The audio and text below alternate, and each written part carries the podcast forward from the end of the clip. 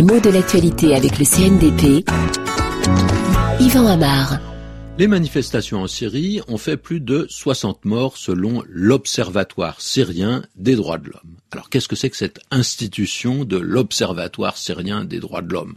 Un genre de laboratoire qui va réunir, vérifier, synthétiser des données, des informations qui sont communiquées, bon, à part des témoins ou des experts. En tout cas, ce mot observatoire, on le rencontre assez souvent pour désigner ce genre d'office d'information et de réflexion.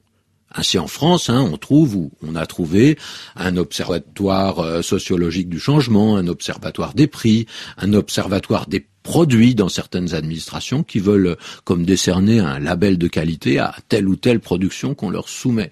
Donc un observatoire au départ, c'est un lieu d'où on observe. Alors on observe quoi? Eh ben, Bien souvent le ciel. Un observatoire, c'est un poste d'observation où on peut installer des télescopes puissants. Par exemple, il y en a un à Paris, ancien, hein, ancien et beau, qui n'est plus en usage aujourd'hui.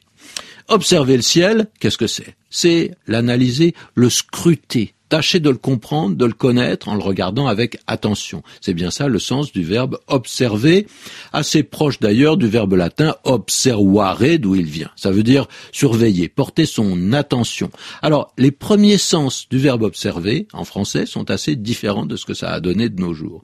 Le mot il est ancien, il veut d'abord dire se conformer à. Et c'est un sens qu'on a encore aujourd'hui. On dit observer une règle. Observer une règle, c'est simplement la respecter, ne pas l'enfreindre. Hein. Et en particulier, ne pas se départir d'une certaine prudence, éviter euh, l'excès. On dit encore observer une certaine réserve.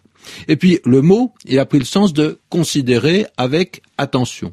Surtout dans un contexte divinatoire. Avant l'astronomie, c'était l'astrologie qui avait accueilli le mot. On observait les étoiles pour imaginer le destin des gens et se faire une idée de leur avenir.